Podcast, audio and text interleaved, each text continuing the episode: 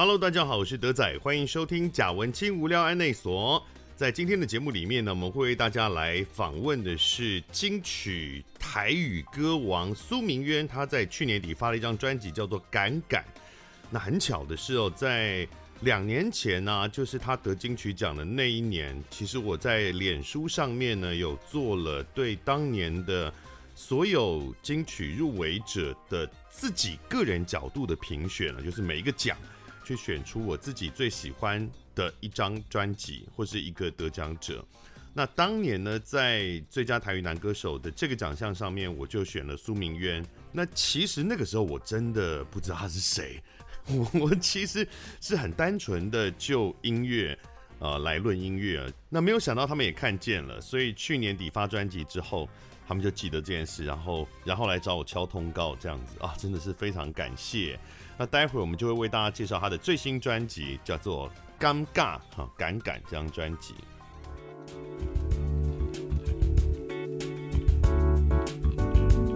那这个礼拜呢，在舆论上面哪一个很热门的事情，就是台中一中的学生跟老师之间的冲突。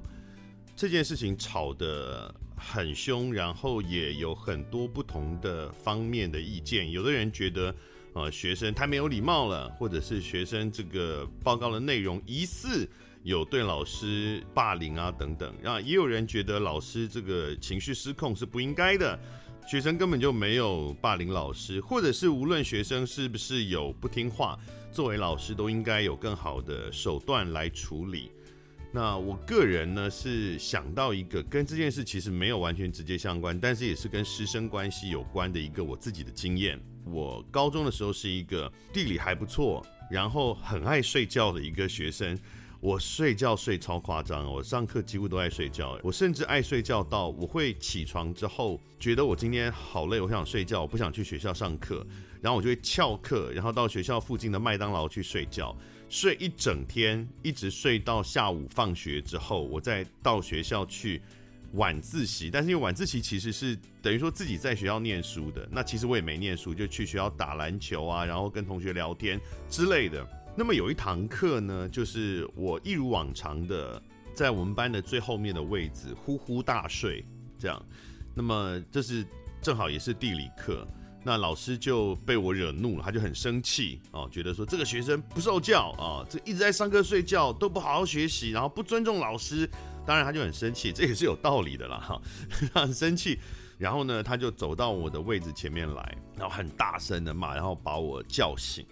那我当时是处于一个刚睡醒，其实搞不大清楚在干嘛的状态，很恍惚的。老师还是很生气，他看我也没什么反应，然后他越来越气，就把我的桌子连同书包一起。丢到门外去，就是大家可以想象，我坐在班上的最后一个位置嘛，就是后面就是墙壁了，然后我的右侧就是我们班的后门，他就把我的桌子连同书包啪这样直接丢到教室外面去。我的个性很冲，其实同学那时候都很担心我会不会跟老师打起来，或者很起什么很严重的冲突，但事实上没有，因为我那时候其实还没有真的完全醒。所以我就默默地起身，然后走到教室外面，然后把桌子跟书包捡回来，然后继续睡觉。然后老师就更生气，什么东西啊？为什么可以这样？那就更生气，然后就又骂了一连串，详细骂什么内容我已经大概忘记了。我特别记得一句话叫做 “nâng thổ chìm good”。就是台语的软土深掘，它意思就是得寸进尺的意思，就是我是个土壤，然后我是比较柔软的土壤，那结果因为我的柔软，然后你还一直很深的去挖这个土，就是得寸进尺，得了便宜还卖乖的意思。在那个冲突之后呢，其实也就没有什么后续哈。再接下来呢，就是当次的模拟考，下一个模拟考。那高中的时候，我不知道现在的学校还有没有模拟考这件事，因为我们那时候是联考嘛，所以会有模拟考、模拟联考的这个一个考试。那模拟考它是分区，全台北市好像是分区出考题的。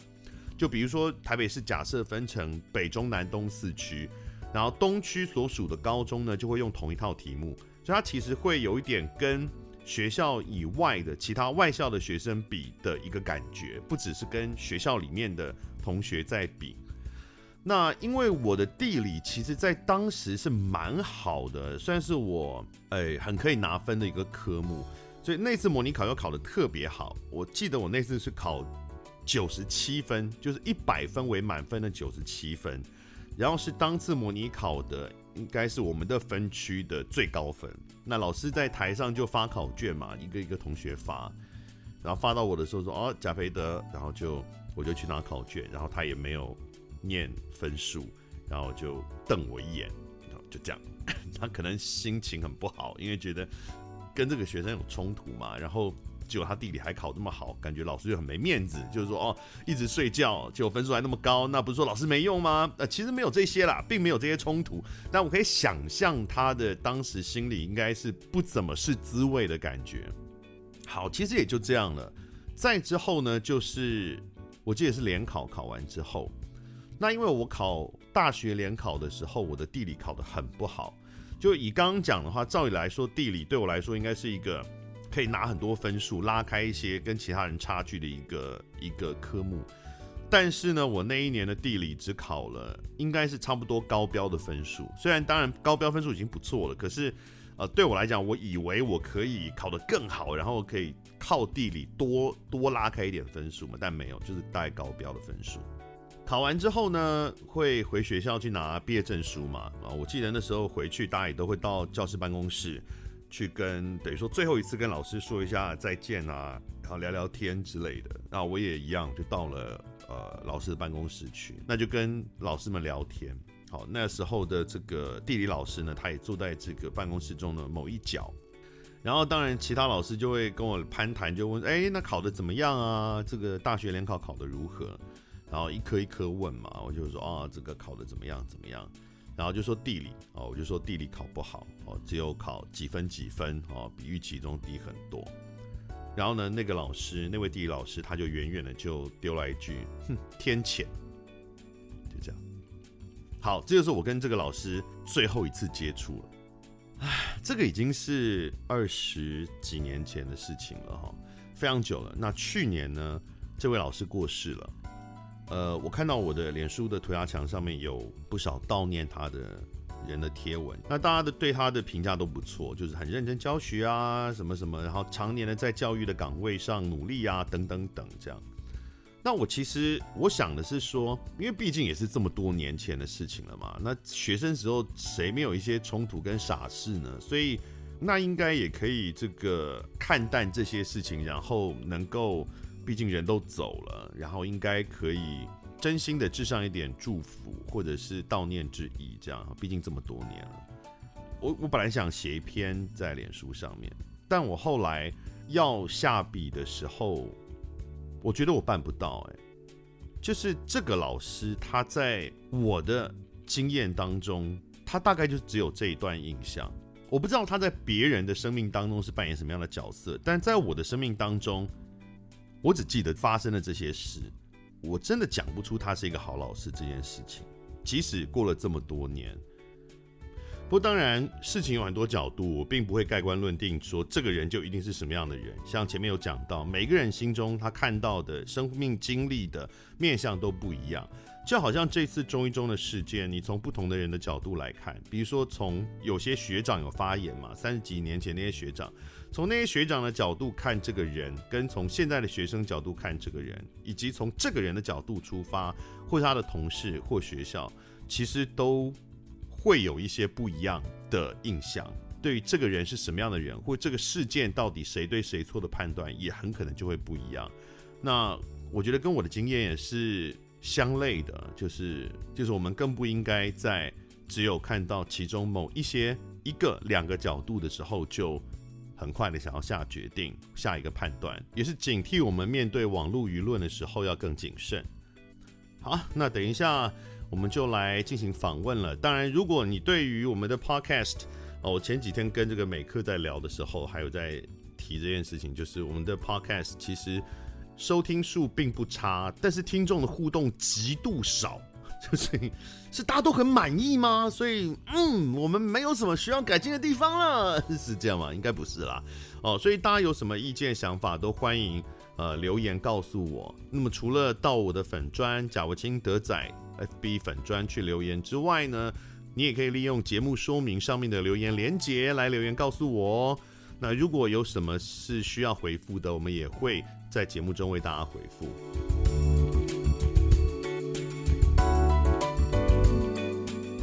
那么接下来我们就要为大家来访问这一位台语歌王苏敏渊，你好，老师好。这个苏敏渊呢，在我青春的时候有过另外一个艺名嘛，叫做苏尔珍。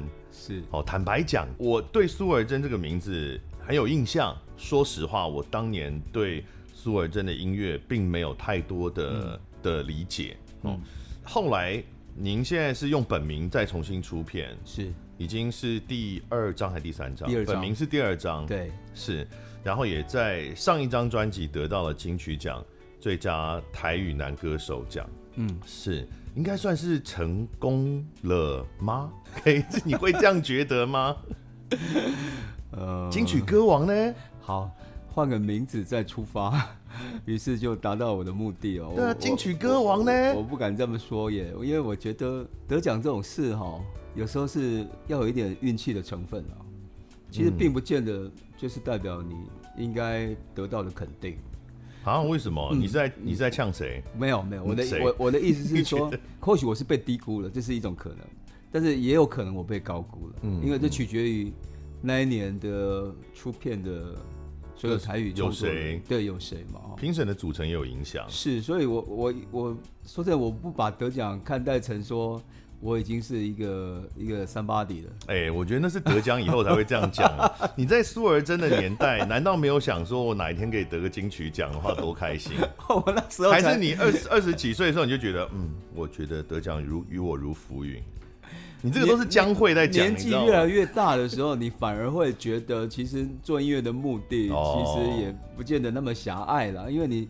你都已经决定再回来，我觉得你很多面向会支持你做这件事，是，是不是只有单单的得奖或受到肯定？是是，金曲歌王苏明渊呢，他是一个很复杂身份的状态跟创作的历程啊。那我们刚刚有提到，他以前曾经以苏儿珍为艺名出过几张专辑，然后经过了许多年之后，又回归本名再出片。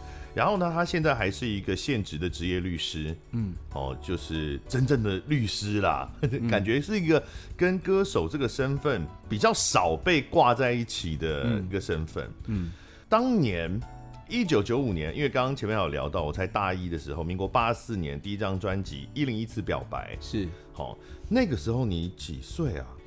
那个时候我好像研一。研究所一年级，二十三岁左右，对，推推下来在二二十二、二十三岁。是，当时你已经是辅大法律系嘛，对不对？那那个时候是没有想到我我会当律师的啊！但，你读辅大法律系都读到硕士班了耶！我我念到我念到大一，我就知道，嗯，我不是要以法律为业，因为那个时候我觉得音乐太强大、太好玩了。所以念法律系只是单纯成绩好。也不是，就是 大学在选系的时候，嗯，那个时候我们还要填志愿嘛。对，我们那个年代好像都是成绩到哪里就填到哪里。然后因为我因为数学不好，哦，所以我没有去选二类、三类。是我也是一样，我就选一类嘛，这正常。那数学不好选一类，那一类又很狭隘，只有文法商。嗯，那我们用排除法，嗯、除了这个商跟文我没有兴趣嘛，我只能选法。啊，文你也没有兴趣？哦？我没有兴趣，什么历史啊？对。社会啊，对，我是对法律比较有兴趣，所以我那时候一路上七个法律系，我是从台大填到文化，嗯，后来很自然就上了法律，但是上去以后，那时候律师高考的名额非常的低，嗯，我记得我大一的时候，那一年的律师高考放榜才录取八个人，嗯，全国录取八个人，全国。大概多少人考那个时候？也也是个五六千吧。好，对，所以完全没有理解，说我以后要当律师，因为考不上，因为太难。你也不一定是律师吧，法律系很多出路啊，也很难。司法官很多，书记官啊，或一般公司法务也很多啊。对，但是进了大学以后，有更强大的东西在吸引我，嗯，就是音乐嘛。所以我那时候就是啊，太开心了，上了台北有很多表演可以看。然后有很多的机会可以去尝试，所以我就不断的去比赛。是，所以呃，在上大学之前对法律是有兴趣的，所以才选了法律系嘛。没错，没错。那殊不知上了大学之后，接触了音乐之后，就跟法律说再见了。再见，我完全没有在课业上。我我我们老师都说，哎、欸，我怎么都没见过他。哎、欸，可是结果还不错，你还考上硕士班呢。对，然后你硕士班是法律法律硕士相关是法研吗？对，是国发所台大哦，国发所对是。那个时候其实考研究所也是因为希望能够多争取一些时间哦，当兵对，继续继续在在做兵役嘛，在做音乐哈。所以我我我的我的个性是这样，就是到了紧要关头，我就是总是能撑得下来的。等下，所以你硕士班的时候发片，可是你发片之前其实已经进入音乐圈了吗？开始写歌了吗？大一大二的时候是在民歌餐厅走唱，嗯、就是排班唱歌，嗯、然后在西门町，嗯，在东区，嗯，然后到了大三，因为有一个歌唱比赛，遇到了制作人来当评审，嗯，就是我的老师黄大军老师，是是，他就他就喜欢上我的声音，就把我就签了我。一开始他他对于这个他身边的人歌手的安排，嗯，包括有些潜力的。像他，我的大我的大师兄是伍思凯嘛，嗯，的安排就是你留在我身边当制作助理，嗯，那我也我也一样，我就是跟着他，嗯，那时候就在台湾唱片很兴盛的时代，是是，我就一直跟着他做唱片，嗯，做了大概一两年才开始。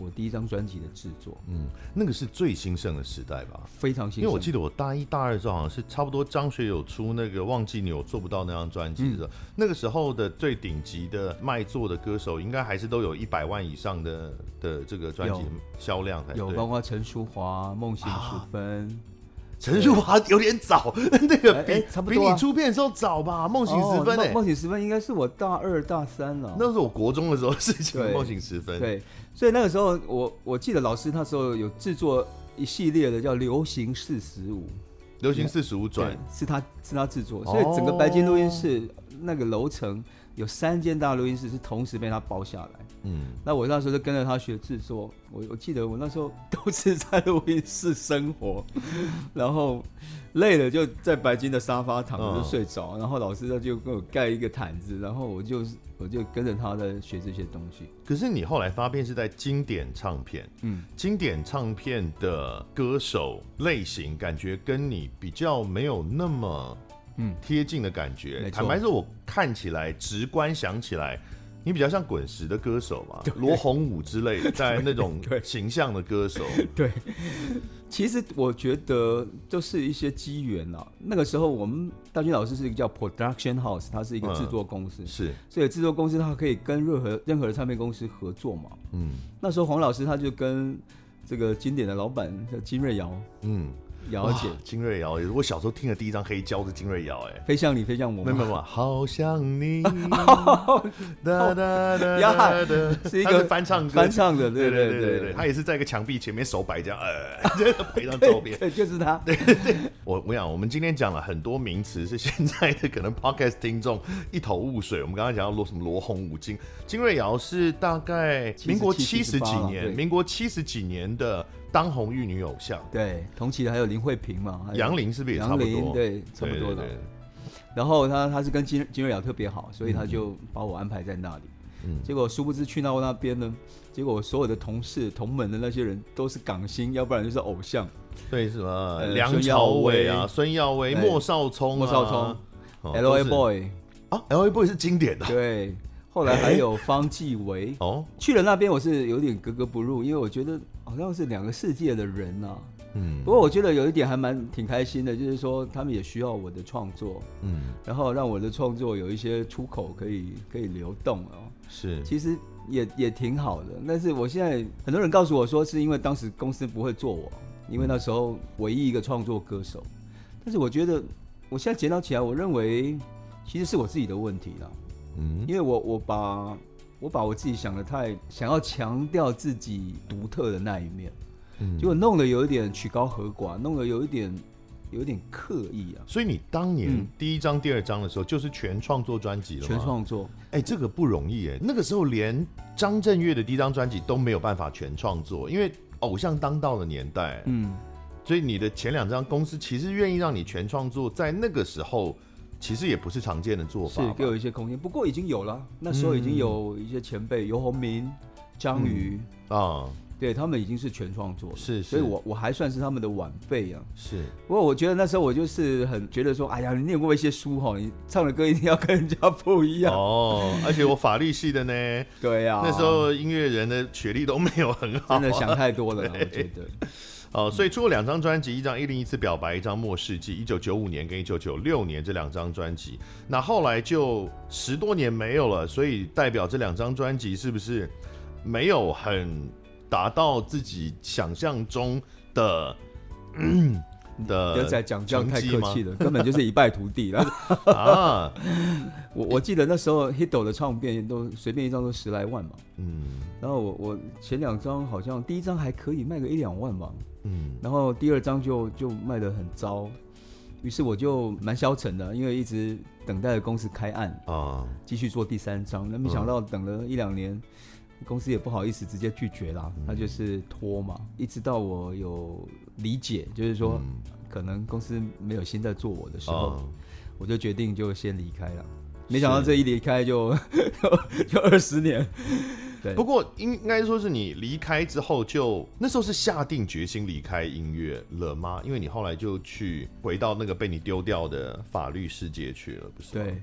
应该是说有大概一两年的那个撞墙期啦，嗯，因为一直一直觉得说，难道没有人要我吗？所以那时候是有点不甘愿，然后等着继续在做自己的下一张专辑呢。所以那一两年就是我给自己的时间是说，真的等不到，我可能要思考未来了，因为我那时候也二十六七岁了嘛，嗯，然后想说，如果如果我还要再继续跟下去的话，我我会变成什么样的人？嗯，或许我可以往幕后走。嗯，但是我那时候想说，这台湾才几个李宗盛，几个小虫，我觉得幕后其实很难成功啊。嗯，所以我经过成功了，你要一定要当李宗盛小虫那种那种状态的话，当然很少啊。你心很大呢。对啊，这母羊座的人就是这样。是，对，是啊，是没错了。后来我就选择说，不然我就离开，离开了就去返回法律的道路。可是你也没有多挫折啊。你刚刚讲说你好，OK，当然卖不好。前两张专辑没有想象中成功，这是挫折了。那之后你说你呃有一两年的时间很纠结、很彷徨，但你也就考上律师了啊！运气，运气。就我看你的一些访问啊，或者是这个描述，就讲那考律师的那一段，就说啊，这第一次没有考上，后来在第二次努力，终于考上。哎，才考两年呢，真的是。考律师才考两年，其实很不错哎。我现在想起来，我到现在还认为我在榜单上看到我的名字的这件事情还是蛮梦幻的，因为我我我是一个一个离开的人，竟然能够在两年内考上，所以我我我不得不把它归咎于真的是运气，因为我忽然想到说，刚好就我进去考场，我念的都都考了，嗯，然后我我没念的都刚好没考，所以就是就是这么的，老天对我有一些眷顾啦，因为他觉得说。哎呀，你你在另一个领域有努力过，然后你现在已经愿意跟我认错哈，你回到你该走的路，你会觉得是老天告诉你说，你还你就是不适合做音乐这样，或许吧，或许啦。嗯，不过回过头来，你要我去舍弃任何一段哦，我不愿意。因为这些挫败也好，或者是这些不顺也好。我觉得都是一些人生上的养分啦，就是能够让我成就成现在的我，是一些不可或缺的因素。你很明显没有舍弃啊，因为你后来零八年又出了专辑，然后又过七年，二零一五年又出了专辑，再过四年，二零一九年又出了专辑，然后拿了金曲奖，现在二零二一，所以你每隔几年就会发作一次，你就你没有真的要舍弃啊，对不对？是啦。哦，然后这里就要硬连回来你这张专辑的这个主打歌了，就是专辑名称叫呃，我因为我台语很差，呃，尴尬啊，是不是？念得很标准，真的尴尬。然后前面是闭口音，尴尬，它是 How dare you 的意思啊？对，你有你有英文英文名吗？Dare or not，就是呃，你敢不敢的意思嘛？第一个 gum 就是 Any 敢好，其实它是疑问啊，嗯，那第二个 gum 就是勇敢的勇敢的敢嘛。从前面刚刚讲你这个从经典唱片到这里，你的决定其实虽然说有曲折，嗯，但其实也都蛮坚决或干脆的，嗯，你要要做音乐，对。哦，要回法律去考律师，然后到了某一年，我想再做个专辑，嗯，其实都是还蛮干脆的。所以这么多刚刚讲这些，在这些年份上面，你都做了一些决定，嗯，你会是一个很敢去做出改变，或者是踏入一个一个新的决定的人。闽闽南语就叫 “give 小就后”，哎呀，这就是我我的个性。哎呀，这么呛，你你想想看哦。你想想看，你刚刚念了，你已经数了这些专辑，已经几张了？嗯，有六张总共到现在。就撇除掉年轻在经典那两张，其实中间的那些过程，其实都是非常投入的付出，嗯，但是却没有没有得到回馈的一个过程。其实那那些那些年，现在我想起来，其实其实也是过得很闷，然后也很很难熬啦。嗯，就是说觉得自己这个有一些能力。可以回到音乐圈，但是呢，嗯、就是没有办法引起一些关注，甚至肯定。今天的过程就是这样，你没有足够的勇气，或者是你没有足够的胆识，你你没有办法维持，甚至可以在多年后再卷土重来。而且你这个性格，还有这个做音乐的方向，我觉得其实有不断的出现在你整个音乐的历程里面。比如说像尴尬的这个概念。像《怀疑的反面》这张专辑，嗯，反面那首歌，其实里面有一些歌词也在谈类似的，没错。就你人生一直在，不只是告诉别人，你一直在告诉自己这些事，可是你也事实上你都有做出那些决定，没错，很猛呢。对，哎呦，哇，这，这个德仔真的是有做功课，尤其是反面那个歌，跟尴尬是有连接的哦。嗯，嗯，那个是讲说留在原地就是冒险，嗯，所以我们应该要 要勇往直前。对啊，就是大概念是很类似的嘛。对，对就是你还保有你年轻的时候的那样的憧憬。是是，即使你现在已经搞在归回啊，没了啊。不要强调啊！我公司都告诉我说，欸、不能讲吗不？不要每次都说你年纪很大了。啊，不差了，我马上就归回啊，还让人家内了。我们今天要做一件我们在 podcast 里面没有做过的事情，就是我们今天会在呃访问当中来放歌哦。啊，这以前广播常做的，但是自从做 podcast 之后，因为版权比较难的关系，嗯，我们就在。访谈的时候才有可能去放这位来宾的歌，就没有办法随便放其他的歌了。那我们就来听苏明渊在呃，其实去年底发了这张《敢敢》专辑的主打歌《尴尬》。尴尬。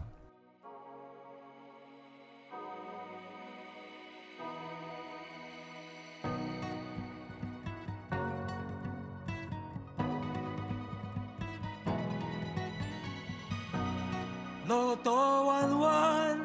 弯弯，看无终站，生做怎样？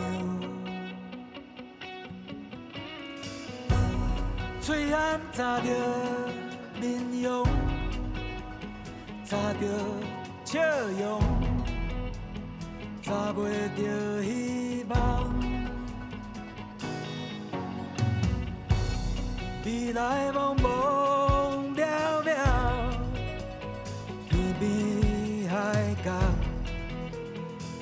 相安踏，孤鸟飞过千山，才对着路，找着伴。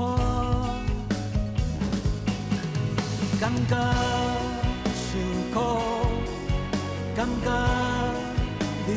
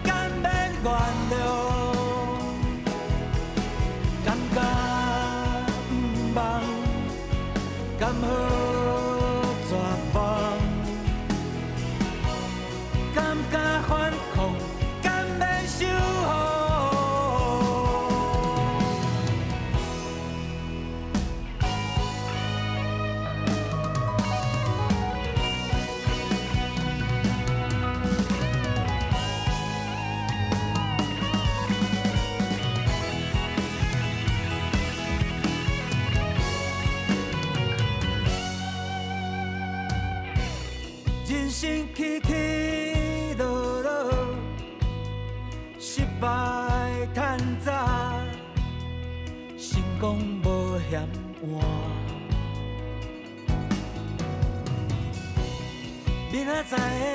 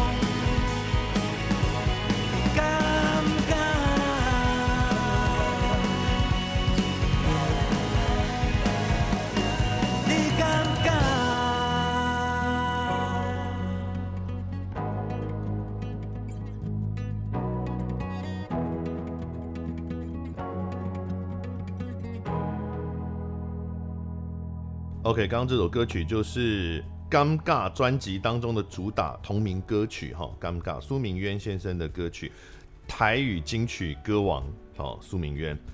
这首歌我觉得它有一种，我听的时候我觉得有一种莫名的时代感，嗯，这个时代感不是那种老的时代感，我觉得有一点像，其实也没什么根据，我觉得有点像太阳花之后一段时间，嗯，很多年轻的团像灭火器，嗯。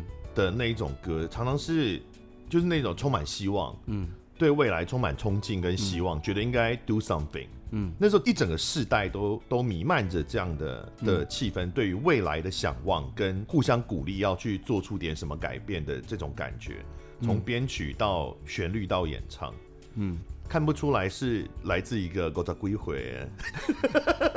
其实 其实你讲你我后来想一想，哎、欸，你讲这有道理，哎，你想想看哦，就是说。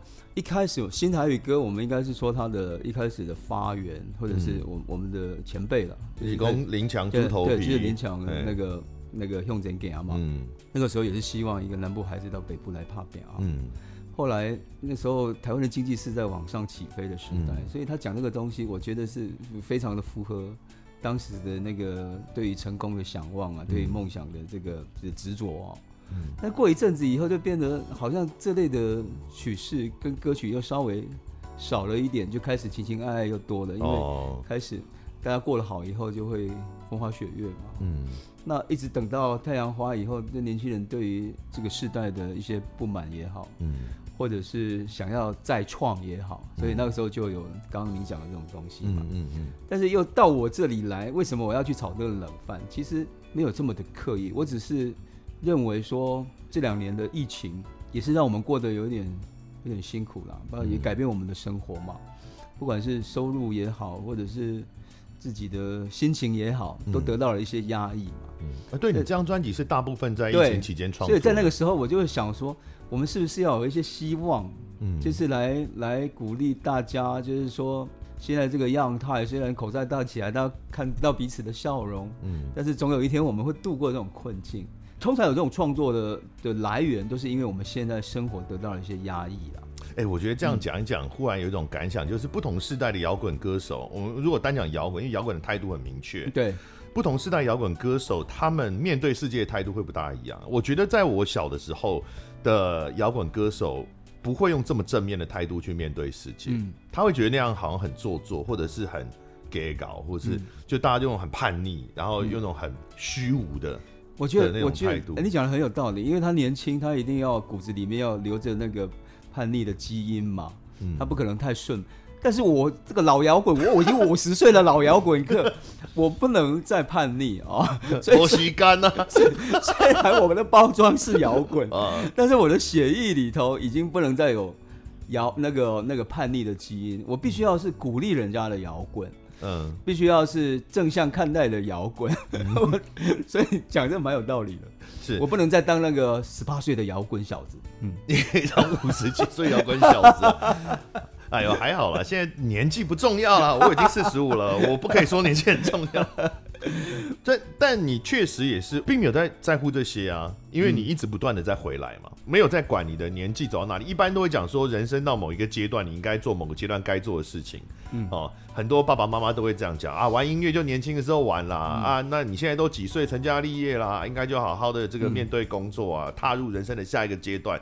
你没有啊，你一直搭在一个，哎、欸，我我是反过来的，我是、嗯、我已经储存了这个养梦的。的资金跟能力，嗯，所以我可以做啊，对不对？我我可能我可能赚够了钱，我然后我这次专辑就把它花掉了，然后再继续回去工作。讲真的是这样的，这律师收入应该比做音乐好很多吧？哦，我我应该这样说，就是他可以，他是可以维持一个还不不错生活的工作。嗯，那在现在的状况，你回来做音乐，他势必会占掉你一定的法律工作的时间跟收入吧？是是是，所以我我所以我才说啊，我赚够了钱，然后就再做一张，然后就就暂时不要接那么多的诉讼案。对，那那你家人他们都支持你吗？比如女儿会不会觉得说，啊，我们以前可以去迪士尼乐园，那你把钱都拿去做专辑，我们只能去力宝乐园了。本来可以去巴黎，现在只能去巴黎。对啊，啊，爸爸那样那样，还好啦。我我其实该顾到的家庭生活，以及维持他们的。的这个他们想要做的事，我都是有尽到我的义务了。你的歌手身份对你的律师身份有没有影响？就是因为一般很少会看到律师有歌手身份。我现在还在观察哎。然后律师感觉是一个应该比较，嗯、我觉得是个刻板印象，就觉得说啊，你平常不好好做律师，嗯、啊，跑去唱歌。对那个客户来讲，他会不会不信任你？觉得你是不够专业？哎、欸，你你讲到了，我现在正在正在怀疑自己的事。我现在还在观察，就是说得到了一些音乐上的肯定以后，嗯，律师这边会不会被认为说，哎呀，你是不是都在做音乐？你会不会官司打得不够好啊？嗯、不要讲律师，讲医生的话就会很明显，对不对？你想想，如果你要开一个脑部手术，然后你的医生是发专辑得了金曲歌王。你一定会有点差吧？就是不会哎、欸，不会吗？你想想看，罗大佑他是放射科的，你还有张洪亮，嗯，你会你会不敢去给张洪亮看看牙齿吗？看牙，我觉得可能还，但是一定会有些人有这样的担心或。我我我觉得会改变，就是这是很刻板的，嗯、就是就像我刚刚讲的，你被赋予成什么角色的时候，你就应该乖乖的留在这个领域，嗯、但是你却不务正业去做别的事，那我敢把。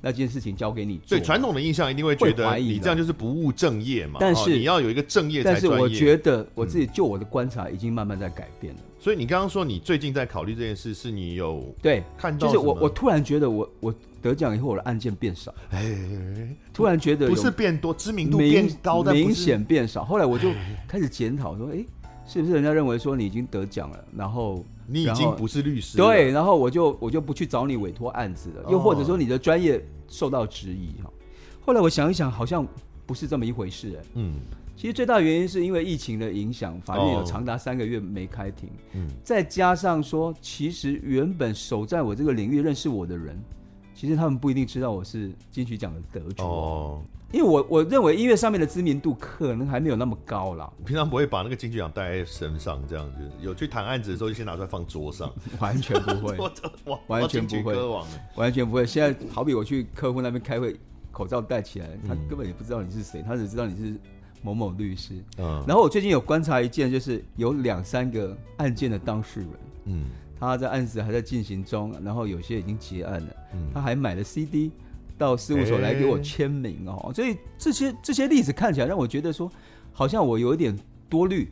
嗯，其实我觉得，只要你在两个领域上都认真的奉献，并且让他们能够感受到，嗯，就是你要你要用你的专业来陪伴他度过了这个诉讼上面的那些挫折跟困难。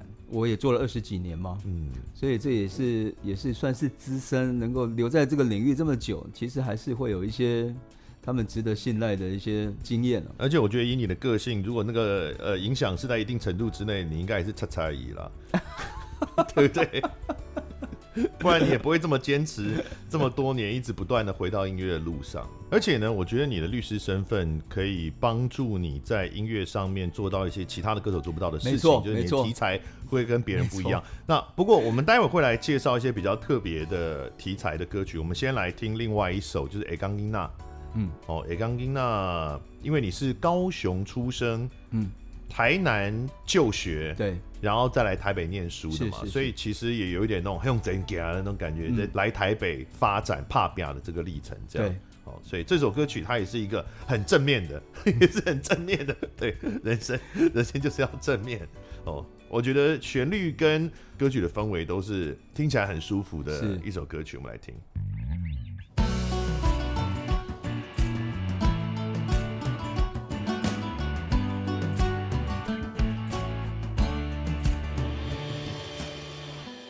手老师是我的阿爸，几十年来拢留伫故乡。高中毕业，伊送我一支吉他，予我派来台北陪伴。半工半读伫餐厅唱歌，一点钟对两百五开始领。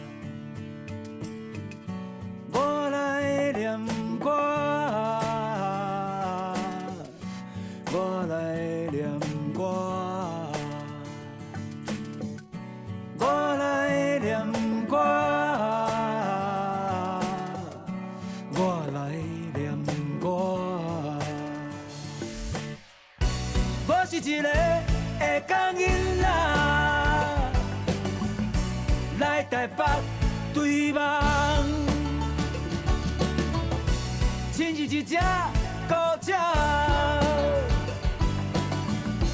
飞在生疏的天际。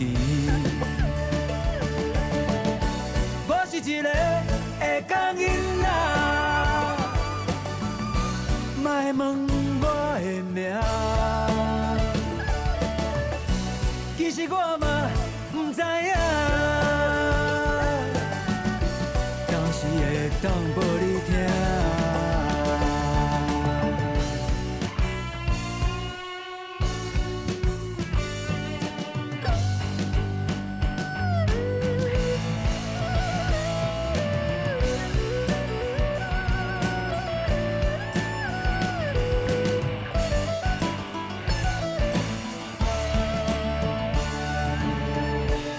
出门拢用悠悠卡，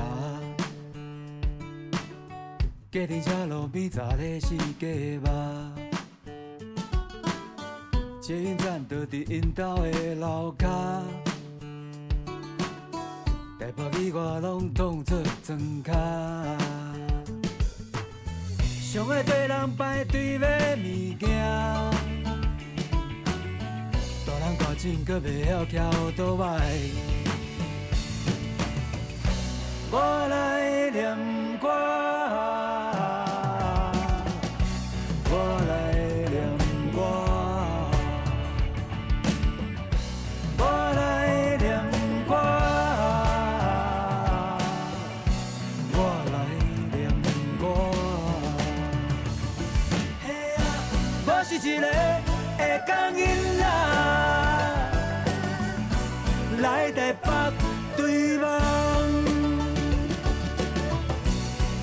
只孤鸟，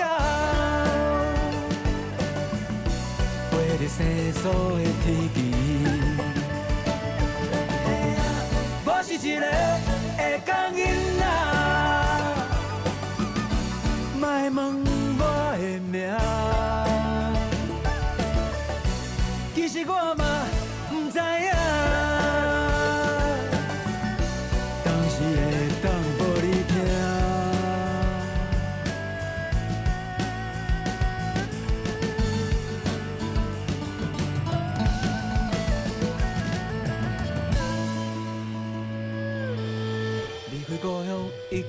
这多年，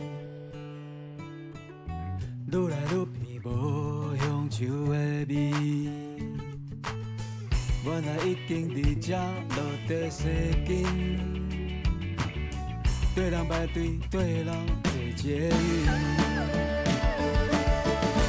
我是一个，我是一个，我是一个。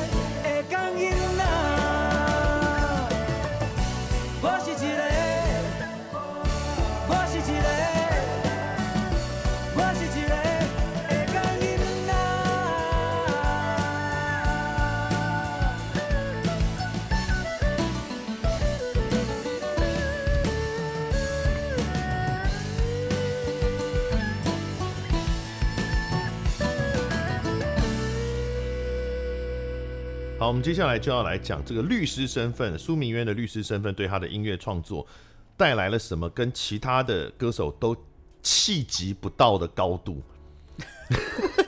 你用高度，我有点不敢当哎，太多了，呃，就是你的题材跟别人不一样了，应该可以这么说了，嗯，因为这个行业就是很容易接触到那一些人生大家看不到那些角落嘛，嗯，每个当事人。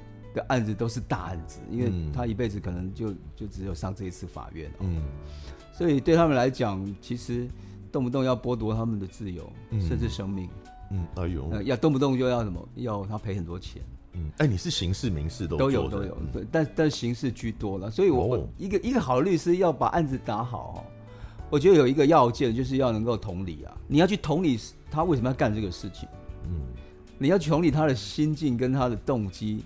你才可以去帮他说理，然后去去帮他想象，到底能不能帮他找到一些让法院认同的这些辩护的理由嘛？是，可是你同理这个过程，其实对你自己也会造成很大的影响。那当然，因为他们遇到都是生之大者的这个问题啊。没错，我有一些律师朋友，他我觉得真的跟外科医生很像。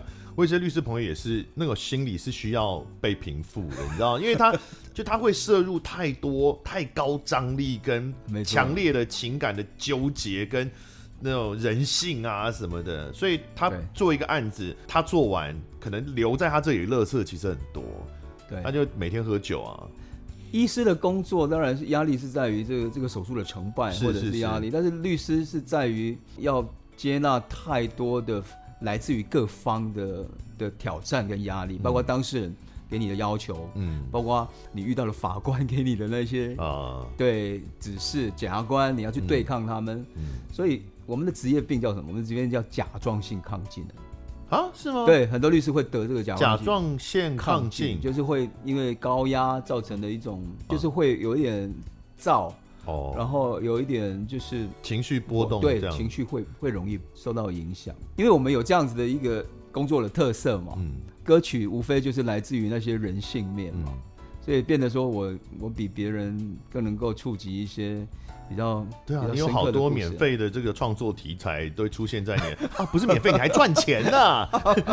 你看这，你不但拿律师费，你要说成我在消费他们了？没，不是，不是，就是创作的灵感嘛，是了，是灵感。是，比如说我们来介绍一下这个爱情照顾没有的所在，对啊，爱情照顾不到的地方啊，这样。你刚刚说啊，我的歌都很正向，这首歌就会有点灰暗哦。这首歌对啦，比较对比较悲伤，它是一个等待的故事啊，是。因为他就待在一个爱情叫过尾丢的所在，在等一个人回来嘛。下面所在是爱情叫过尾丢的所在。啊，就是他被爱情遗弃啊，就是他他来找我的时候呢，他是跟我讲说，他来找律师办的叫死亡宣告，为他的先生，然后就跟我说，二十年前他先生因为出海嘛，是一个船长，然后在巴士海峡遇到台风，从此就。就失踪没回来了。嗯，那我那时候的疑问是说，法律上是这样，就是说，你一旦遇到了一些特定的事故，你在一年到七年啊，哈，一般事故是七年嘛，哈，那如果特定灾难是一年，你就可以来申请那个失踪的人的死亡宣告。嗯，那死亡宣告要干嘛？就在户籍上面给他除名啊！我如果要结婚，我就不会有重婚罪啊。嗯嗯。那这个这个人留下一些财产，就会变成遗产啊。嗯。就可以来依照法律来办理那些继承的登记嘛。嗯。那我那时候的疑问是你你怎么这么久才来？嗯。然后他就跟律师说啊，一开始他是他是不相信。嗯。人走了要看到要看到身体嘛，或许是意外，你就会看到人躺在那里。但是他先生在海外失踪，他什么都没看到，所以他觉他觉得。嗯，搞不好哪一天他可以打开家门就进来了，告诉他说我回来，搞不好他只是流落在贝里斯啊，是，是或者是什么某个荒岛，或者是被某个政府给囚禁。对，跟鲁滨逊漂流。是，所以他他他不相信，他一开始反正后来久而久之，他认为他认为不甘愿，他认为说，那如果我真的就把他当做这个人死掉了。好了，认真讲就是他心底其实已经知道他已经没错。过世了，但是没错，你不做这个动作，你就可以告诉自己，对对对，其实告诉自己他还没走，那是一种抚慰。那个那个那个抚慰是他也不见得是真的要让自己相信他没走，他也没那么不理性，嗯，但是那个能够告诉自己假装一下他还在的这件事情就已经很抚慰了。对这种状况，因为他要支撑了他带着孩子面对这些生活的的这个考验，我觉得要一股力量。哎，二十年呢，他都没有办死亡登记，他是不是每年还要帮他报税啊？哪来的税？没有收入？对，他没有收，但还是得报啊。就是你不用缴了，就是这些的这个人在的时候，嗯，每每年会发生的这些事情，他还是会持续发生。其实我那时候，我那时候的想法是说。当然有一些细节啦，我们的我认为说，那你你没有保险吗？你如果不报死亡宣告，你怎么出险？其实我都有问的、欸嗯。比如说选举，他可能会寄那个选举公报来、啊，都会，他有选票啊，都会，因为法律上就认定这个人还在世。对啊，对啊，对啊。啊所以他他只要不去看他就好了，他不用去理会，也不会有任何人来查缉你说，现在所谓的查户口也没有像以前小时候，就是警察会登门拜访，会查你们家有谁嘛。嗯。所以他他认为这个对他的生活影响一点都都不大。所以他根本也没有想要去办，但是其中最大的原因就是他希望能够守住这个信念，让他能够维持生活。嗯，所以这个 MV 呢，当时黄忠平导演，嗯，他来帮我拍的时候，他就他就说：“律师，我们家就是你你讲的这个故事。”嗯，他说：“我我阿公，嗯，我阿公在这个日据时代被拉去南洋当军夫，就一去不回。嗯，我阿妈后来有在续弦，在入赘一个进来。哦。”但是呢，他一直到死，他还告诉他的孩子说，他阿公还还没死，他可能还留在哪边没回来而已。嗯，他就说他们家就是这样的故事，一模一样的事情哈。嗯，那后来他找他找那个得过金马奖最佳女配角张诗颖，《父后七日》，《父后七日》的张诗颖来演的时候，演的爆炸好，真的爆炸。最后那一幕我真的受不了，他他离开事务所，他就把他安排在一个电话亭，他电话拿起来打去，没有人回应，结果。讲了一些自己的，她假装在跟这个电话跟她的呃老公对话，但是实际上当然是没有，她就是抱头痛哭。那唱片公司说啊，导演你这样好灰暗，你能不能再把镜头拉回去？她跟她的先生年轻时候那些恩爱。导演说万万不可，嗯，因为他想要设计的就是，就是他离开事务所，他也继续办理了死亡宣告，嗯、代表他已经要说再见。他打电话的那一幕，我就超级，我就是那种会在情伤的时候，嗯。不是自言自语，我是跟一个想象的对方对话的人。真的吗？就是对啊，我在家里，比如我自己在在家里喝酒，然后当然是情商嘛，所以就沉浸在跟对方的那个想象里面。嗯，我就会坐在你现在坐的这个位置，嗯、然后呢，我就会想象他坐在那个位置，嗯嗯、然后我就是跟他聊天，跟他讲话，对，跟他笑。哎，但是当然我知道这是假的啦，我不会真的觉得他真的在那，嗯、但这就是一个。你处理这件事情的一个过程嘛，确实有人这样做。对，你处理自己的情绪的一个过程。有些人会跟已经走掉的宠物讲话啊，是啊，也是也是有。所以我觉得这这是一个啊，拜托，这没有什么特别。你们跟祖宗讲话也是一样的意思啊，奇怪啊，祖宗是有跟你聊天是吧？没错，就是这种移情作用了，我觉得啦。是啊，所以那那幕对我来说是很很揪心了，很揪心。然后张诗颖演的非常非常的好，对他真的很厉害。是，有帮我说了很很棒的故事。是你有演啊？你演的好吗？我演的不大好，我可能我不大不及格。不过不过导演说还可以啦，他说啊，你就演你自己啊。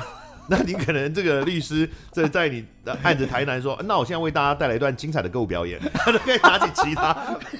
不是不能这样，MV 的开头就是我了，因为他我就就问他为什么要来。是是是是，所以这个是真实故事。是是是，每次就是遇到这种。某某一些让你会有灵感的故事，你就会记下来。我会写这么多年，因为这太深刻了嘛。因为哎、嗯欸，我们以前念死亡宣告是在书本上念啊。嗯。但你真的当了律师以后，真的有人来找你办了，你不可能不留下印象。嗯。那从书本里面的东西，活生生的就在你面前就演出来了，就上演。是。所以在去年的这个《尴尬》这张专辑里面，苏明渊就把它写成了一首歌，歌名叫做《爱情叫狗未丢的所在》，感谢你，一百分。呵，咱来听歌。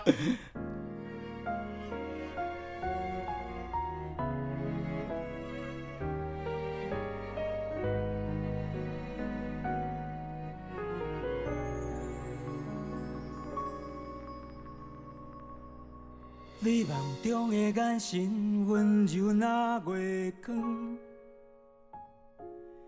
照入我心内上黑暗的所在。梦醒以后，你的温柔哪有哪无？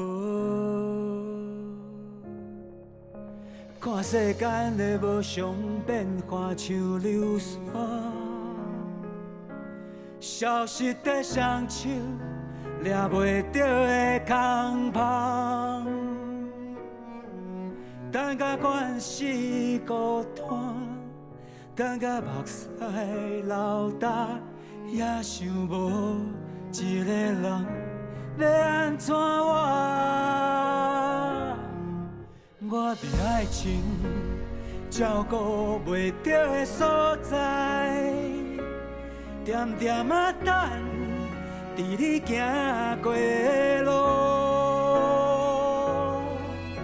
跟着你的脚步，问袂到结局也苦苦地叫。我伫爱情照顾袂到的所在，偷偷啊想起你讲过的话，梦到你的声音，对边响起那绵绵的海洋低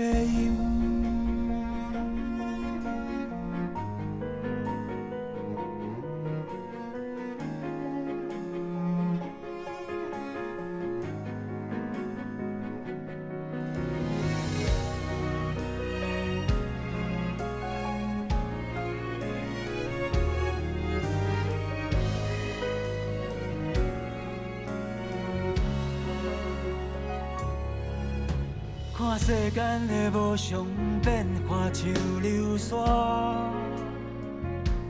消失的双手抓袂到的空芳，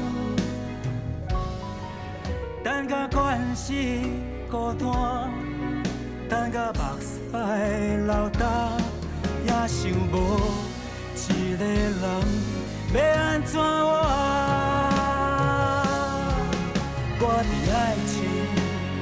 照顾袂到的所在，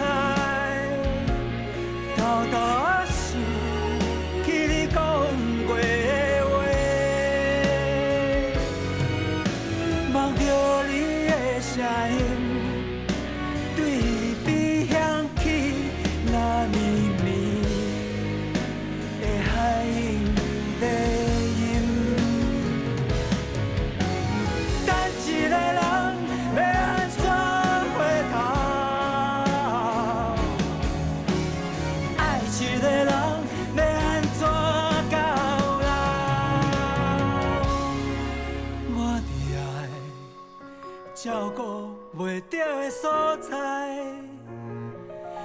点点啊等，伫你行过的路，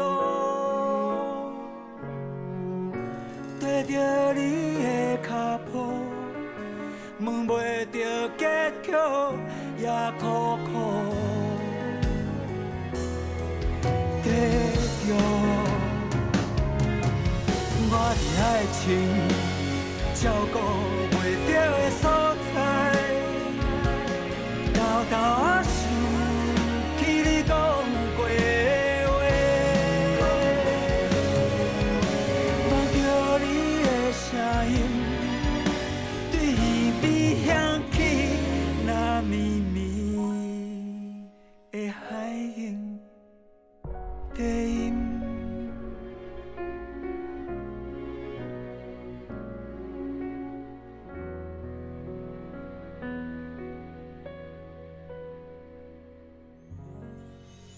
好，我们接下来要介绍今天的最后一首歌，也是也是一个案子，一个案子啊，也是一个案子。那这个案子啊，这首歌叫做《把酒来》，我今天是一直在练习台语。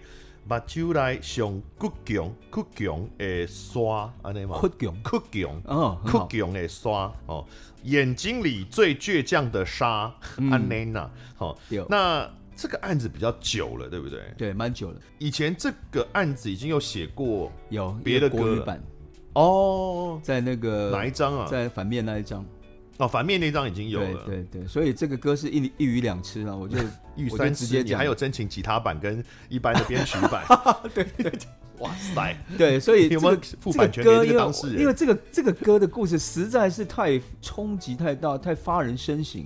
它是来自于一对没有血缘关系的父子啊，嗯，就是他这个这个爸爸他在十二年前跟他的前妻离婚的时候，那个孩子才刚出生几个月。嗯，那时候爸爸经济状况比较好，于是就约定由爸爸来监护嘛。嗯嗯，没想到过了十二年，爸爸就带了一个前妻告他的诉状到事务所来找我。嗯，那我翻了一下，我大概知道怎么回事了。嗯，后面的一个证物就是那个他的孩子的一个 DNA 的检测报告。嗯嗯，他在讲什么？讲说你带了这十二年的孩子呢，其实是别人的骨肉。他当时是女方是出轨吗？是。哦，在婚姻中女方出轨。怀了这个孩子，对，因为现在男女关系复杂嘛，嗯，你有可能这个孩子生下来，有可能是我我女生是跟外面的小王生的，那他不担心通奸的什么，或是呃妨碍婚姻的民民事请求赔偿的问题吗？这另外一个问题，通奸罪至少他的刑责是非常低的而且其实法官不大判，对，他家衡量起来，几乎都一颗罚金了。对，他的妈妈认为说，我时间到了，我要把孩子带回来，我希望能够带去跟他的亲生父亲。那为什么他当年不这样做？因为妈妈当年就知道他不是他亲生。可能有太多的苦衷，他可能没办法养孩子，他必须要瞒这个秘密哦，哦，有太多的问题。所以爸爸跟我讲的时候，我那时候其实我们都自以为是，我们认为说啊，孩子还你就好啦啊，你就跟他要这几年来的抚养费。嗯，结果爸爸说。说律师不对，我要这个孩子。那你怎么那么无情啊？我 我们会这样想啊？怎么会这样？一个冷血的家伙！我我们怎么会？我们会这样想，因为我们会去揣测这些人，就是说他一定是愤愤不平才来啊。我们没想到说，其实他是为了要争取这个孩子的监护那这个要打官司嘛？因为妈妈就要告爸爸说，我要否认这个孩子是受胎于你。嗯，要先把这个血缘否认掉。他才可以带着他走，并且让他去他真正的生父，嗯，去认领这个孩子嘛。哦，所以要先否认血缘，这是一个诉讼。是是。那我们在打官司的时候，一开始真的还蛮开心的，因为那时候旧的法律是说，这个必须要在孩子出生后一年内提起。哦，是哦。对，所以他已经过了时效了嘛。嗯嗯嗯。没想到案子开到到第二个庭吧，嗯，突然法官拿出一个司法院公报，嗯，最新的大法官会议解释，嗯，好像是五八七号，嗯。里头针对的就是民法一零六三条，是他认为说这样的时效规定是违宪，不能以出生后，要以知悉后啦来起算。哦、另外他还提到说，也要赋予未成年孩子在成年后，自己提起这个诉讼的权利啦。嗯嗯嗯，是。所以就那那法官就跟我们说，哎、欸，那我不能沿用一个违宪的法律来维持你们的关系，嗯、所以那时候简直是从天堂。掉到地狱。如果不是违宪的话，因为民法也没有重新从轻嘛，所以是不是如果没有这个大法官解释，就算后来法律改了，也是适用当时的民法规定嘛？对，所以我主打是什么？我的主打是说，落日条款两年，现在法律还没修嘛，嗯、所以现在即便是违宪的法律，还是一个有效的法律嘛。嗯，我我只能这样打。是是。但是法官人认为说，啊，既然已经违宪，我我可能不能用一零六三，我可以用一般确认之诉，嗯，来确认这个孩子不是你的你的骨肉了。嗯。最难应付的就是，明明已经闻到了这个案子要败诉了，嗯、但是却不知道要怎么去跟你的当事人说明啊。嗯，他他当然也看懂了，因为法官都已经表明心证了嘛。嗯嗯嗯。嗯过了一个月，我就接到他电话，他说：“律师，我我我我觉得好痛苦，嗯、我觉得面对这些诉讼的压力啊跟折磨，嗯、他不晓得说这个案子，你假设打到三审，嗯，他会被折磨成什么样？后来我就跟他讨论说，那。假设我们案子输了哦，嗯，你跟这个孩子的血缘关系是没有的，嗯，你连探视的权利都没有。哎、欸，他的状况是他也没有领养，他也不是生父，他被推定，他被推定为生父，一定的嘛，因为婚姻关系存续中所生下来孩子，在法律上都推定他是生父。对，但是现在如果呃被证明他不是生父了，对，他他也不是养父，也不是，他就是什么都不是，什么都不是，他连探视孩子的权利都没有。对，所以因为你如果是养父，你还是有法律上拟制的一个有一个法律的。你怎么这么懂法律？没有没有没有，还有就有有赋予他一些权利嘛。对。那他反而他真的变成他实质的养了十二年，对，可是他会变成什么？Nobody，他对对啊，这个有点也是个也是个法律空白，就是这么的纠结啊，对啊。那事实上他根本不是养父，他只是被推定为生父，后来被法律证证明他不是养父的原因，是因为他以为他是生父啊，他又不是不想养，你了解我意思吗？嗯。就是养父是因为我呃，就是我愿意养这个小孩，我经过法律的，所以这人性以及是他这太惨了，法律照顾不到的地方了。啊、uh,，OK。然后我们就讨论说，不然就跟妈妈那边商量，就让你两个礼拜带回来一次过夜，嗯、然后寒暑假给你一个月，嗯、我们就去商量。没想到妈妈那边就很阿萨里就答应了。那、oh, 其实我会想要写这首歌，其实是因为教孩子那一天。嗯，因为怕节外生枝，就约到我事务所嘛，我就看他们远远两父子就 就走了过来，拉了一个大行李箱。嗯，后来我看到他们还，我还说啊，你你怎么带这么多东西？他打开一个箱子，拿出两本相簿，嗯，里头是那个跟孩子从他小时候一岁到十二岁生日拍下来那些照片。啊，后来我才觉得这种爱实在是不是血缘能够超越的的那种爱。我觉得是一种付出的爱。我觉得当然吧，你养了十二年呢，一只狗养十二年都会，它过世都会哭的哭天抢地，何况是一个孩子。我说何况是一个孩子啊？对对对。后来我真的，但是你没遇到啊，你你因为我们也没有那种经验嘛，所以所以其实我是觉得那个给我的体会是相当的震撼，就是说这个这个男男人是真的是真心的爱他的孩子，即便是没有血缘关系了。后来要把他拉走，小孩子都。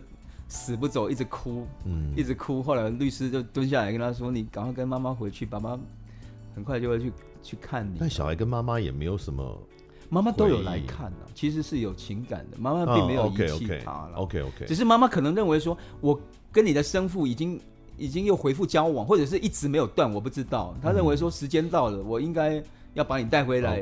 让让你的生父跟你跟你。认亲，嗯，因为或许他有他的苦衷，是是，是。所以这个故事一说出来，很多人骂那个女的。但我觉得很多事情你不是我们看得到的。哦，你有很多歌都在谈这件事啊。你得奖的那张专辑，那个善良的歹人，没错没错。那 MV 里面黄登辉的角色，你也没有把他描写成一个坏人，他也不是坏人。对啊，他虽然是家暴的施暴者，嗯，嗯，但是你也很努力去描写。他人性的那一面，没错。他因为工作压力嘛，是，他要宣泄，他他做做出了冲动的事情。对，所以真实社会的两造，并不见得像我们在媒体、电影或者是卡通里面看到，一定都是恶魔党跟正义的代表这样子，是没有办法那么明确的去分野。是是是。所以这一个案例就让你写了，对，呃，两首歌三个版本。其实那颗沙子是爸爸啦，嗯，我把它描写成爸的原因是，他不小心因为风一阵吹，吹到小孩子眼睛里面，然后有人强迫他们分开，啊，要怎么分开？就是那个孩子就像我看到那一幕一样嘛，那个孩子要用力的哭泣，才可以把这颗沙子从他眼睛里面带带下去，是，就是这个意思，哭得很惨的，嗯，把酒来上哭强的沙哦。啊、呃，我们播的是真情吉他版哦，嗯，因为这个版本呢，可以更明显的凸显苏明渊的唱腔。那苏明渊有一个很特别的哭腔，嗯，就是他会卡，唱一唱会卡一个哭腔，其实年轻的时候就有了，那时候很明显。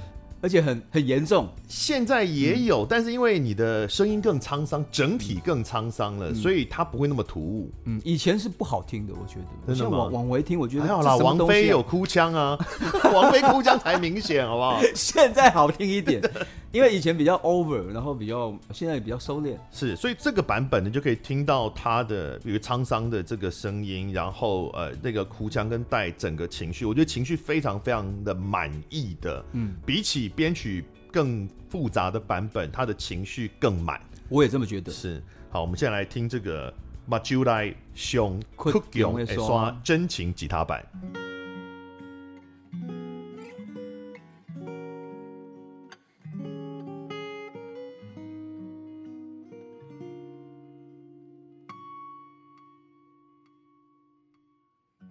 入你的目，的。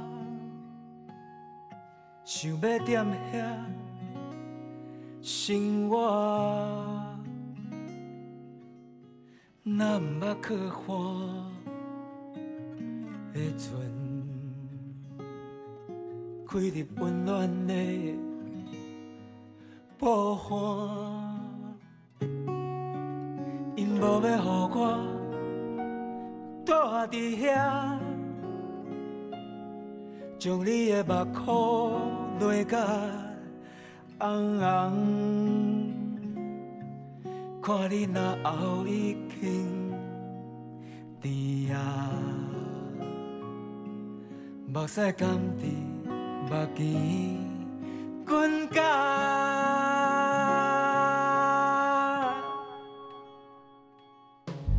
我是你的目睭内上倔强的山，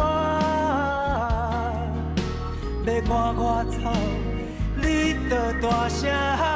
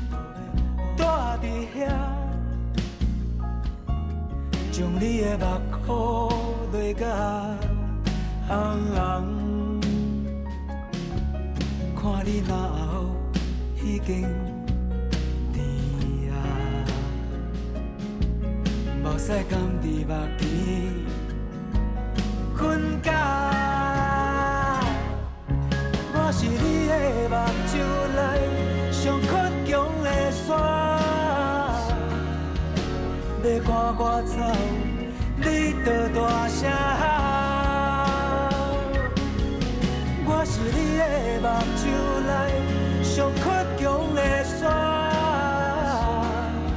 飞不开啊未来的运命。一粒沙在你的世界有偌大，流下几目屎。